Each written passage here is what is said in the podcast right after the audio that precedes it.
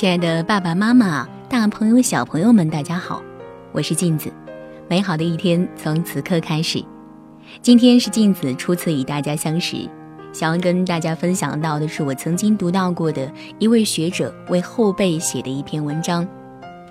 文章里说，很多拥有一颗聪明脑袋的人，到了三十岁之后却平平庸庸。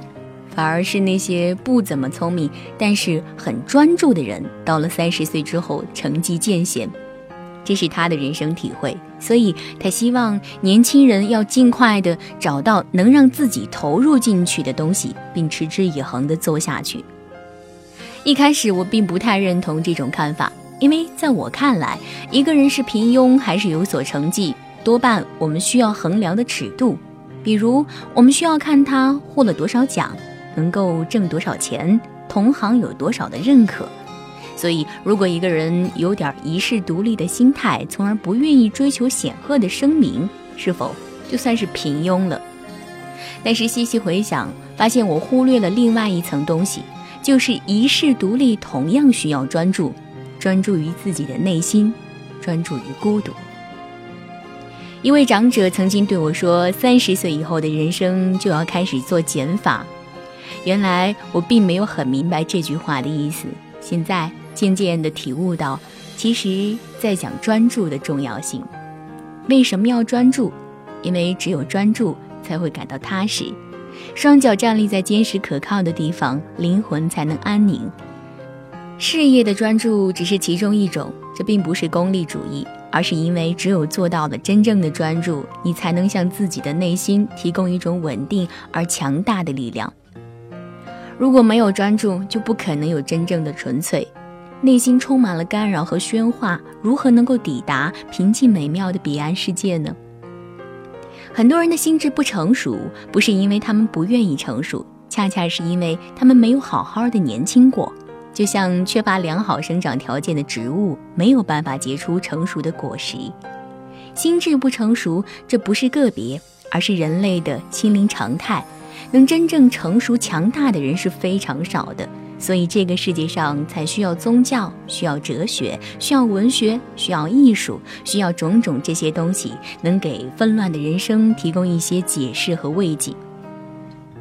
前些日子，我回家乡拜访了一位故交，他那个时候不分昼夜的做兼职。当我去他家的时候，他正在电脑上奋剑疾书。此人本科学的是中文，硕士的时候改了另外的专业。现在他说他无法理解世界上还有文学这件事情。他说精神生活我是有的，老婆孩子我都有了，还要文学干什么呢？